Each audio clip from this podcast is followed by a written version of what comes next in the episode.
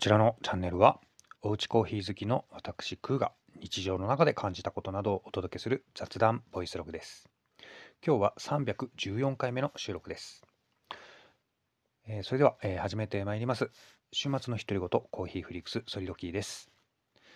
はい、えー、それでは今日は、うん、土曜日更新分ということですね。はい、もう週1更新もしっかり歌板についてまいりました。はい。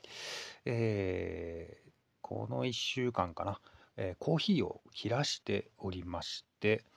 うん、あのー、ちょっと、うん、そうだな、平日のね、職場とかでも、あのー、ちょっと落ち着かないですね、えー、コンビニコーヒーを買ったりとか、うん、しながら、はい、えー、なんとかね、お家で飲めない分を、え補ってるって感じですかね。はい。えー、ちなみに、えー、私があ仕事をしている、えー、こう、あの、なんていうのかな、職場環境というんですか、的に、えー、コーヒーを、えー、買おうと思ったら、えー、徒歩圏内に2つコンビニエンスストアがあって、え1つはセブンイレブンで1つはファミリーマートさんですね。でそれぞれあの特徴が違うんですけどはいあのまあそこのコンビニコーヒーを買って飲むっていうのが一つありますね選択肢としては。はい。で特にあのセブンイレブンさんはあのコーヒーでもあの3つ味が選べるのでまあ、濃ゆい普通ライトみたいな。はい。えー、で、最近は、なんとなくこう、意識的にライトの方を選んで、えー、飲むことがちょっと増えてきましたね。以前は全く、あの、そんな、あの、うん、思いもよらなかったんですけど、まあ、とある、はい、えー、情報筋でね、えー、まあ、ライトも美味しいよっていうお話で、うん、飲むようにしてますね。はい。まあ、正直そこまでものすごい大きな違いっていうのはあんまり感じないんですけど、まあ、気持ちの問題かな、えー、って思ったり、はい。それから、まあ、それとほぼ同じ距離に、あのー、まあ、コーヒーチェーンがあるので、はい、有名コーヒーチェーンがあるので、まあ、そこで、えっ、ー、と、はい、コーヒーを頼むこともできますね。はい。それからですね、もう一つは、あのまあ、近くの売店で、あの地元の焙煎店が卸してるドリップパックが売ってるんですよ。それを買うと。値段的にはコンビニコーヒーよりちょっと高いんですけど、まあその4通りかな。まあ缶コーヒーとかまあいう選択肢も入れればもっと増えますけど、まあ主にはその4つ。はい。でもって、そのドリップパックはね、やっぱりあの自分で調節して入れられるっていうのがやっぱり大きくて、満足度で言うと何気にドリップパックが一番好きかな。はい。なんですけど、まあしかしあのね、普通にあのテイクアウト持ち帰りカップで買って飲むっていうのもまたちょっと違った満足感もあるので、まあそういう意味ではなんかいろいろあるんだなとは思いますけど、何はともあれ、はい、家でコーヒーをちょっと今飲めないというのは若干歯がゆいですね。はい。まあ、今日もお茶を飲んでいるところなんですよね。うん。はい。というわけで、まあ、いつものようにお届けをしていっているわけなんですが、えー、新年、えー、に入って、またね、今週も、というか今年も、はい、えー、ポッドキャストは、まあ、コツコツ続けていこうかなと。うん。まあ、よっぽどなトラブル、問題がなければということでね。うん。まあ、ただなんか喋ることがなくなっちゃったよとか、まあ、よっぽどなんというかこう、自分のこうなんか生活リズム的に、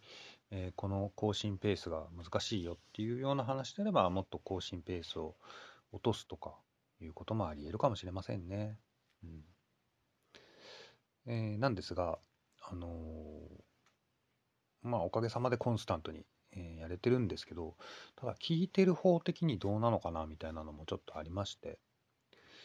うん、まあなんかこう、ゲストの方を呼んで、こう、掛け合いでっていう、まあ、ことはないにせよ、うん、まあ一人喋りなので、あまりにも絵面が変わらないっていうのは、まあ若干危惧しているところではありますかね。うん。まあそんなこんなで、まあなんか時にはそういうね、え背景が変わるようなねなんかこう収録とは何ぞやみたいな気もまあしますけどね。うんまあ、なんかお題次第だったのかもしれませんしあるいはその、うんと、野外収録みたいなね収録する場所を変えてみるということでうんまあなんかそうですね。外に出かけた公園とか、うん、山に登ってみるとか、まあ、ドライブをした途中とかね、あ、そうするとちょっとこうなんか外のこうなんか音なんかも。はい。えっ、ー、と川のせせらぎみたいな、はい、いうのもまあ気分が変わってね。聞く聞く皆さんのねあの立場からしたらっていうところで、はい、かもしれないなとかね。なんかぼんやり思ってはいるところなんですけど。まあどうでしょうかね。はい、まあ、今年も続くといいよねというふうには思っていますね。はい。まあ、私がそのいろんなポッドキャストチャンネルとかまあ聞く側のこう意見としてはねやっぱり更新が止まっちゃうのが一番やっぱり寂しいので細々でも続いてくれるといいなっていうふうにまあ私もやっぱり思いますしね。うん、というところで、はいまあ、喋る側としてもまあ細々と続くといいよねとか、うん、思ったりもしますけどいかがでしょうか。はい。えー、まあそんな感じなんですけど、まあ、今日はね、うん、なんか話やっぱどちらかありますけど、最初の方はね、ボドゲ関係の話をしようと思っていて、えっ、と、気になるボードゲームの、うん、コーナーは今回は、えー、まあ、割愛をするので、まあ、その分別のボードゲームの話を、え、して、まあ、最近こんなボードゲーで遊びましたよって話をしようかなと思っております。はい。そうですね。なんか、うん、あの、ちょっとこう、新しいコーナーとかもね、考えて、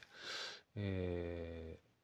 ー、展開していけたらいいかなとも思っているところなんですが、まあ、それはさておきとして、はい。えー、最近遊んだボドゲなんですけど、えー、まず一つはですね、えーまあ、こちら、はい。えー、ハランと海原という、はい、カードタイプのボードゲーム、はい、カードゲームがございます。はい。えー、3から6人用で、えー、14歳以上の45分程度で遊べますよということになってるんですが、はい。えー、こちらがカバーカードアートがベス・ソーベルさんで、グラフィックデザインがブリジット・インテリカートさんで、ルール製品管理がケンヒルさんということになってますね。これ何ですかね？デザイナーさんの名前普通書くもんじゃないんですかね？なんでカバーアートなんだろう？謎だな。あ、なんかこれちょっと中の説明書読んだらわかんのかな？カバーカードアートでしょ？えー、どういう意味なんだろう。まあ、とにかく、はい、このハランと海原というのは、あ、あるじゃん。はい。えっ、ー、と、ゲームデザインはマーク・メジャーさんということになっております。うん。えこれもともと、えっ、と、テキサス・ショーダウンという名前の、えっ、と、同じく、あの、トリックテイキングゲームだったんですよね。はい。えっ、と、2015年に、えー、出版されたらしいですね。ということはそんなめちゃくちゃ昔とかじゃないじゃないですか。カタンとかに比べたらね。テキサス商談としてアミーゴ、アミーゴゲームズからドイツで出版をされたということですね。はい。で、もともとは、えー、ハラン、えー、ストライフという名前でデザイナーが自費出版をしたゲームが、えー、その、まあ、大元ですよということですね。うん。で、まあ、そのストライフが、えっと、テキサスショーダウンになった時に、えーまあ、こう改定をされたのが、まあ、この現在の基本ルールになっているということですね。はい、ただ、えっと、その時にデザイナーの意図と意見が相違したことによって収録をされなかった従来のルールがあるということで、はい、まあ、そういう経緯がこのゲームにはあるみたいですね。はい、なので、まあ、テキサスショーダウンもあのすごく評判のいいゲームだというふうに、えー、私は把握をしているんですが、まあ、この、えー、ハランと海原については、うん、えっ、ー、と、まあ、この、えーと、基本ルールと別に、はい。えっ、と、なんだっけ、選択ルールとして、この波乱ルールというのが収録されているということで、まあ、一つで二度おいしいというような、はい、あのまあ、作りになってるんですね。うん。ですです。で、まあこれちょっとね、遊んでみたんですけど、えっと、私的にはですね、すごく面白いあのゲームでしたね。これちょっと遊び倒したいなって本当思ってるんですけど、と基本的には、あの、取ってはいけないタイプ、あの勝ってはいけないタイプの、はい、トリックテイキングゲームというやつなんですけどね。この取り手っていうジャンルを遊ぶ方にはね、割と耳覚えのあるあのタイプかと思うんですけど、うん、それで、えーと、通常のトリックテイキングとの違いとしては、えーと、スートと言われるあの色ですねカードの色があ8つあるというのがちょっと特殊ですね。はい、ちょっとこう視認性というかこう紛らわしい色同士もあるんですけどそれはちゃんとこうあの記号でこう区分できるようになってますんでで、えーと、同じ数字はないですね。はい。カードの数字のかぶりはないということで、えっ、ー、と、0から74までのカードがあるんですけど、74枚あるわけじゃないんですよね。うん、例えば70番台のカードは、えー、と4枚しかないのかな。うん、はい。で、えーまあ、それぞれね、これあのカードがすごく親切にできていて、カードの、えーと、左側に描かれているギザギザの旗の数が同じ色のカードが何枚あるかというのを表していてでその中でまた、えーと、その同じ色のカードの中で現在のカードが何番何番目に大きいカードなのかっていうのも一目で分かるように作られてるんですね。これはすごく親切だなと思いまして、うん、なので、えー、このカードは、えー、緑色のカードの下から2番目ですよとかいうのが一目でわかるように、はい、作られています。はい、えっと、それで、まあ、ちょこちょこね、あの通常のあの、まあ、トランプとかでやるブラックレディとかと若干違うところがあって、あのトリックの勝者を決める際とかがね、ちょっと癖がありますね。そんなにややこしくはないんですけど、えー、例えばそのマストフォローの仕方なんですけど、えー、と通常だったら、えー、親が最初に出したカード、プレイしたカードがリードスートになって、えそのスートをフォローしていけばいいんですけど、この、えー、とハランと海原については、その時に場に出ているスートをフォローしていけばいいということになっているので、ま例えばですけど1番目 ,1 番目の人が赤を出してはい、2番目の人が赤が出せなくて青を出した場合は3番目の人は赤か青を出さなければならないと。いうふうな、あのー、はい、進行になっていくんですよね。はい、でトリックの勝者の決定なんですけどその際の、えーと、そのトリックでの、えーと、どの色が最も多いかを確認してその、えーと、最も多い、えー、スートの中での大きな数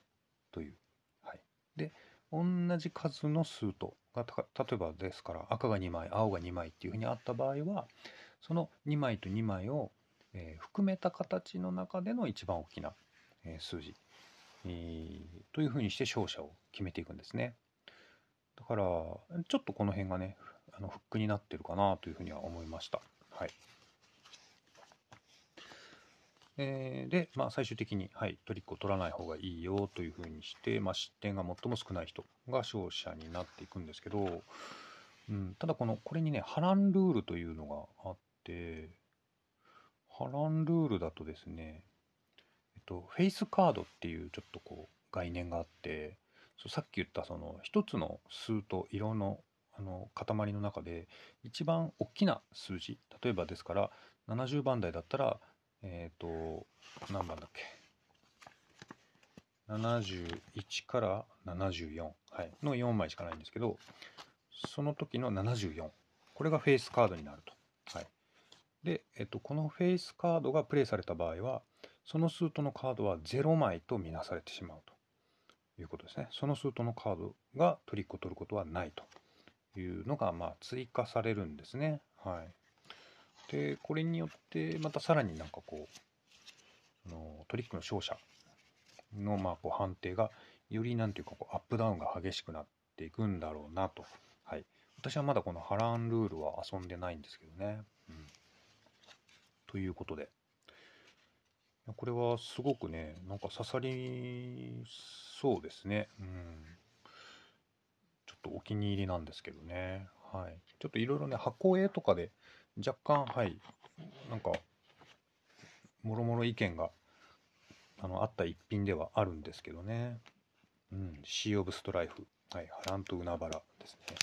はい。まあまあ、この、んだけど、最初、なんだ、このハランと海原っていう日本語はっていう、まあ、気もしたんですけど、ただまあ、このいきさつを聞いてね、いきさつを聞いて、あのー、まあ、そういうほら、うん、ハランっていうゲームがあったんだよって言われると、まあ、若干こう納得する、えー、部分もあってね。うん。ということで、あまあ、シー・オブ・ストライフでいいじゃんと思ったんですけど、うん、まあ、しかし、それにしても結構、うん、味のあるゲームだなというふうに思いました。はい。まあ、というか、私、あの、取り手好きなので、うん。いや、トリックテイキング、本当なんか、あのひたすら遊び倒したいんですけどね。はい。やっぱ複数の取り手をこう、順々に遊ぶと、全部味が違うので、とっても贅沢な気がしますけどね。うん。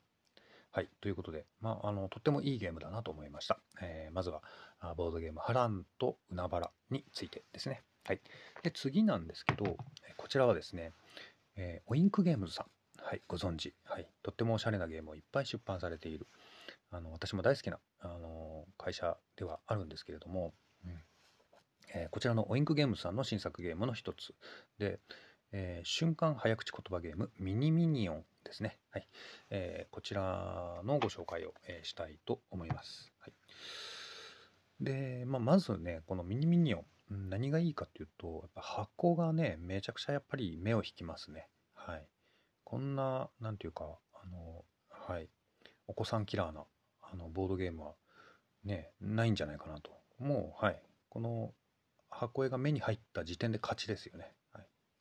なんかいろいろあの、ボードゲーム会とかやってると、やっぱり、小学校の低学年とかのあのお子さんとかが、ふらっと、あの、参加されることって、あの、そこそこありますので、まあそういう時にとても、うん、えー、訴求力のある、はい、パッケージだなというふうに思いましたし、まあ、実際そういう反応ですね。うん、さすがやっぱミニオンだなっていうふうに思ったわけです。はい。うん。でですね、実際このミニミニオン、はい、遊んでみたんですけど、これもともとは原型になるゲームはトマトマトっていうゲームになるらしいんですけれども、はい。えー、ミニオンのカードを引いて並べたら、えー、それを素早く読み上げま、読み上げましょうということで、うまく読めればセーフだが言い間違えたり突っかかったりしてはいけないということですね。はい。で、これね、最初テストプレイみたいな感じで大人同士でやったんですよ。はい。そしたらね、やっぱこの間違っちゃいけないからっていうことで、割とそのみんな慎重に読むあの感じのプレイだったんですよね。はい。えー、ミニミニオン、オンミニオン、ミオン、ミニオン、ミニオンにとかいう感じで、割とみんな慎重に読んでて、まあ、そうすると何が起こるかというと、誰も間違えないっていう、うん、あのー、感じになっちゃって、うん、まあ、これはですね、なんで、まあ、早口言葉あなので、うん、早口言葉で読み上げましょうっていう、やっぱりこう、なんていうか、えっ、ー、と、インストというか、こう説明する方のね、なんていうかこう、えっ、ー、と、さじ加減というか、はい。やっぱり、うん。これでもやっぱりゲーム感が変わってくるなというふうに思ったんですよね。うん。なんでまあ、あコツとしてはやっぱり一息で読み上げて、えー、突っかからないようにしてくださいと。えー、早口言葉を作って、えー、それを早口で喋、えー、るゲームですよっていうような、うん。やっぱりそういう、なんていうかこう、意識づけみたいなのはいるかなというふうにはまあちょっと思いましたかね。まあ、とにかくなんかあんまりこ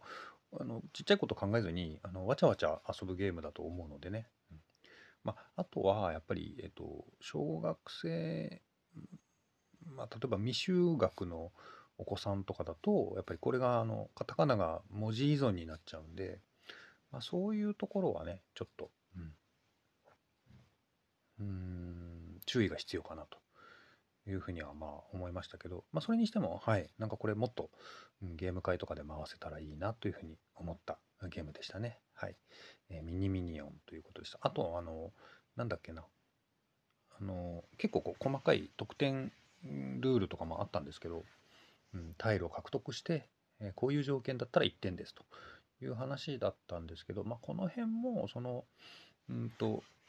習熟度によって、まあ、アレンジしてもいいのかなとか、え、それから、まあ、もう小さいお子さんとかだったらもうダイス振るだけで楽しいのであのダイスがついてるんですけどあのタイルを何枚めくるかっていうのを指示する1から3までがあの入ってるダイスなんですけどね。はい。まあ、これについても毎回ダイス振っても全然いいよねとかも思いましたしね。まあ、そんな風にしてなんか遊びやすいように他のボドゲでもそうなんですけどやっぱりこう進行係の人がねもちろんルール通りにやるっていうのが前提だとは思いますけど、うんまあ、そういうのでゲームの印象ってなんか大きく変わってくるのかなとかもね、えー、思いましたね。うん。まあそんな感じでしょうか。はい。うん。まあなんかね、あの、ボードゲームってあの、そうですね、ものによってはね、こうなんか負けないようにって、負けないことがゴールに、えー、なりがちだったりするけど、まあそういう勝ち負けじゃないとこで、こうわちゃわちゃするのがやっぱりこう、醍醐味だったりもするんでね、うん、なんかそういうのをすごく、えー、感じたあ経験だったですかね。まあといってもそんなめちゃめちゃ回してるわけじゃないんで、またいろいろ、はい、遊んでみたいなというふうに思いました。はい、ということで、えー、最近遊んだボードゲーム2つご紹介しました。えー、ハランと海原と、えー、ミニミニオンの2つでした。はい。ということなんですが、はい。あとはですね、まあちょっとほとぼりが冷めたであろうということで、あの、まあ私もね、思い返しつつというところで、あの、僕のヒーローアカデミアのね、39巻、はい。えっ、ー、と、これ、どうなんでしょうね。また、年も明けましたし、しばらくすると40巻のアナウンスが出るのかもしれませんけれども、はい。なんか先日、あの、ダンジョン飯のあのコミックを電子書籍で買ったんですけど、あの、悪くないですね。電子書籍で買うのね。うん。ということなんで、もしかしたら40巻出たら私、あの、ヒロアカも電子書籍で買うかもしれないなとか、まあちょっと思ったりはしたんですけどね。うんうん。はい、というところなんですが、まあ、このね、39巻発売されてそこそこ日にちが経ちましたので、まあ、振り返りも含めて私が、はい、えー、パラ読みしながらですね、うん、ちょっと所感を述べていくような、はい、えー、拾い読み、えー、ライブというようなあ流れでね、まあ、いけたらいいかなというふうに思っております。なんで、まあ、当然あの若干のネタバレを含んでしまうので、まあ、そうこが気になる方はちょっともう、えー、こちらの、えチャンネルの方は、え、ブラウザーバックしていただくといいかなというふうに思います。はい。ということで、まあ、この39巻なんですけど、大きくはそうですね、まずは、このね、ダビ、えー、ですね、ダビこと、えー、轟東也君、ヴィランのね、はい。と、えー、それから、えー、炎熱ヒーロー、エンデバーの、まあ、この家族を描いた、はい、戦いになってますね。はい。というとこなんですけど、まあ、このね、エンデバーというあのヒーローがね、なかなかこう、やっぱりこう、えー、っと、いろんな、うん、なんていうのかな、重い宿命をね、背負ってる、まあ、ヒーローではあるんですよね。はい。非常に深みのあるキャラクターで、まあ、大好きなレスあレスラーじゃない、大好きなキャラクターなんですけど、はい。えー、というところなんですが、まあ、群河山荘で、はい、群河山荘という場所で、はい、この、えっ、ー、と、まあ、えー、ヴィランであるトーヤと、えー、その父親であるエンデバーがね、退治をして、激しく争っているというわけなんですよね。うんうん。でまあそういうそのね憎しみとか、まあ、いろんな愛憎みたいなこう、感情がねこうなんかこう混ざり合うこの戦いの中で、まあ、ほんの少しやっぱりエンデバーとトーヤが親子に戻るっていう瞬間がまああったりするんですけどね。うん、そうそう。でまあそこにね、あのー、はい、この、なんて言うんだろう、えー、エンデバーの奥さん、はい、お母さんもね、参戦するわけですよ。はい。えー、轟レイさんですか？はい。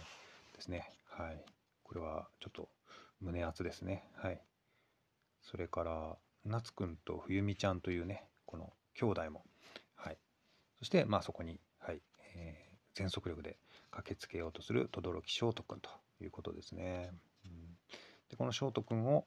えー、その、えー、軍河山荘に送り届ける、えー、役としてね、えー、飯田天也くんが、はい、この俊足を、えー、駆使して、はい、まあ、連れていくわけなんですよね。うんうん、というような、はい、前半部分になってますね。はい、それから中盤からは今度はあのヴィランの戸賀卑子とそれから、えー、うららかお茶子、はい、この2人の、まあ、戦いというか、はい、ストーリーになっていくんですけどそうですね、まあ、この、うん、戸賀卑弥子っていうキャラがやっぱりなんていうかこう社会になんていうかこう許容されない生きづらさを持っている、うん、個性、えー、なんをまああの、うん、個性を持って生まれているのでどうしてもそのヒーローたちとなんていうかこう相入れない、うん、ナチュラルボーンヴィランだったりするんですけどただそれをなんていうかこう超越してあのこうお茶子うららかお茶子がなんていうかこうえっ、ー、と最終的にはね和解じゃないんですけど、まあ、なんか通じ合うんですよね。はい。このうんなんか不思議なうら、ま、羨ましいくらいに素敵な笑顔だと思うからっていう、まあ、言葉が出るわけなんですけどね。私はあなたの笑顔を見た見なかったことにはしたくないっていう、はい、この2人の戦いが、まあ、一応の決着を、まあ、見るわけなんですけど。で、これ私そうですね、この、えっと、僕のヒーローアカデミア、えー、の、堀越康平さん、はい、なんですけど、ちょこちょこなんていうかこう伏線というか、うん、なんかいろんな元ネタとか、のこうなんかこう含ませ方匂わせ方っていうのが非常にうまいなって思ってるんですけどでこれはね、まあ、絶対狙ってると私は思ったんですけどあの、まあ、この戸賀卑弥子はい。戸賀卑弥子っていうキャラクターはめちゃくちゃ人気あるキャラクターなんですけど、まあ、最終的にそのどうなってしまうのかっていうのはねすごくこう登場の当初から、うん。えー、まあ死んでしまうんじゃないかとかね、うん、なんていうかすごい好きなんだけどやっぱりこう、うん、ハッピーエンドはあのお互いに共存するっていうこう結末は描けないんじゃないかとかね、まあ、こうなんかいろんなことがこうやっぱり多分感情としてあったと思うんですけど。それが回収される回なんですけど。でまあそのもう最後の最後戸賀卑弥子さんが「あの私可愛いって言うんですよね。うん、でこれちょっと私思ったのはあのえっ、ー、とまあ、私あの水木しげる妖怪図鑑とか子供の時好きだったんですけど、はい、あの口裂け女っていうエピソードがありますよね。はい。あれをやっぱり連想させたかな。これは、んなんだろう。これをオマージュというのかはちょっと分かりませんけれども、でもこれはなんかすごい意図的だなって思ったんですけどね。うん。はい。というね。これがなんかすごい印象的だったかな。この39巻ではね。でそれに対して「私かわいい?」っていう問いかけに対してうらら紅茶子が「世界一」っていう答えをはいするんですよね。まあ、このだから土壇場で通じ合えた2人という、うん、ところではあったんですけどね。うんはい、で、まあ、最終末ですね。まあ、これ39巻ではあの描ききれなかったんですけど、あのー、そうですね、えー、一度は早々と退場してしまったナンバーワンヒーロー、えー、主人公のお師匠である、えオールマイトがここでですね、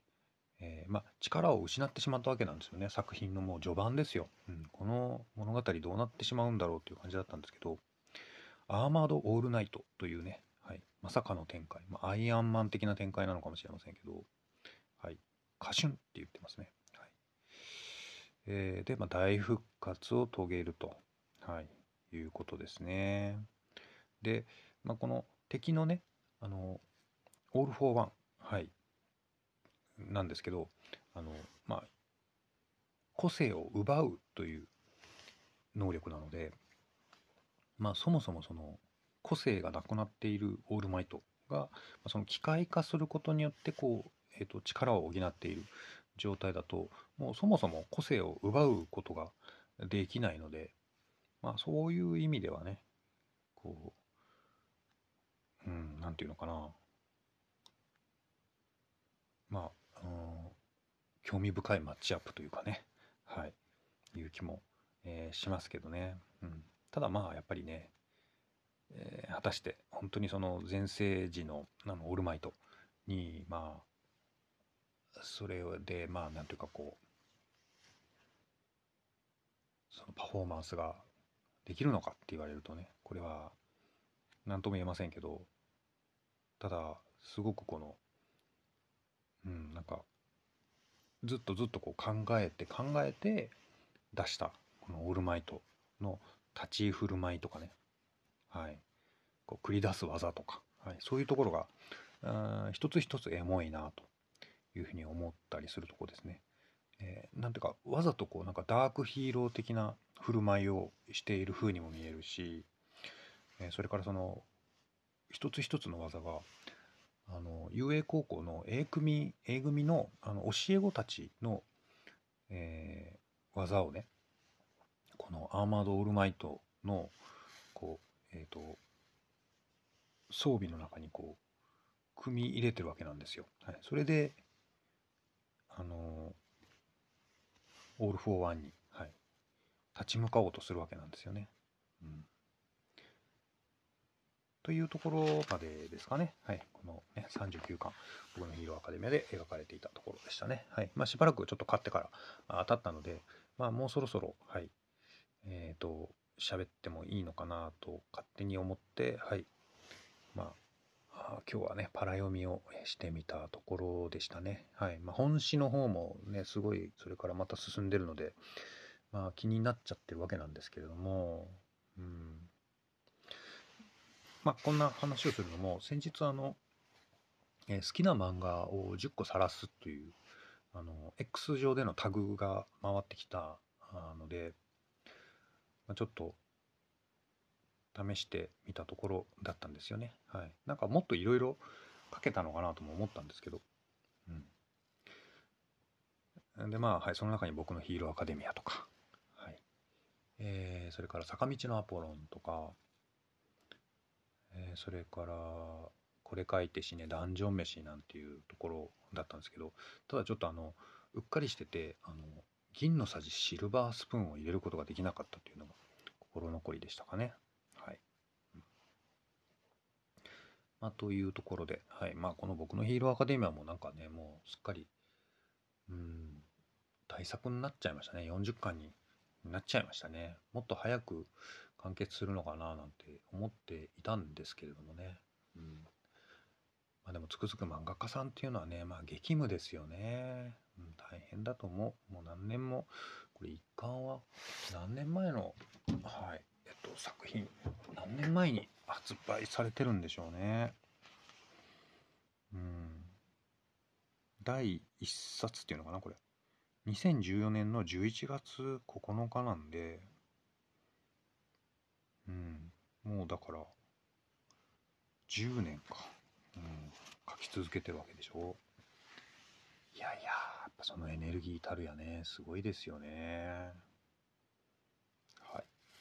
はい。ということで、はい、今日はね、なかなか漫画の話もしてしまいました。はい。ということで、え今日のお話はここらで終わっていきたいと思います。はい。えこちらのチャンネルは毎週土曜日を定期更新日としております。えー今日も、えー Spotify の方では、えお答えいただけるアンケート機能を使って、はい、アンケートしたいと思っておりますので、よろしかったらぜひ、えリアクションしてみてください。はい。えまた、ハッシュタグコーヒー好きの独り言でも、えご意見、ご感想と、え募っておりますので、えまた、うんつぶやいていただけたら、こちらの方でもご紹介をさせていただきたいと思っております。はい。では、以上で今日のお話は終わりとなります。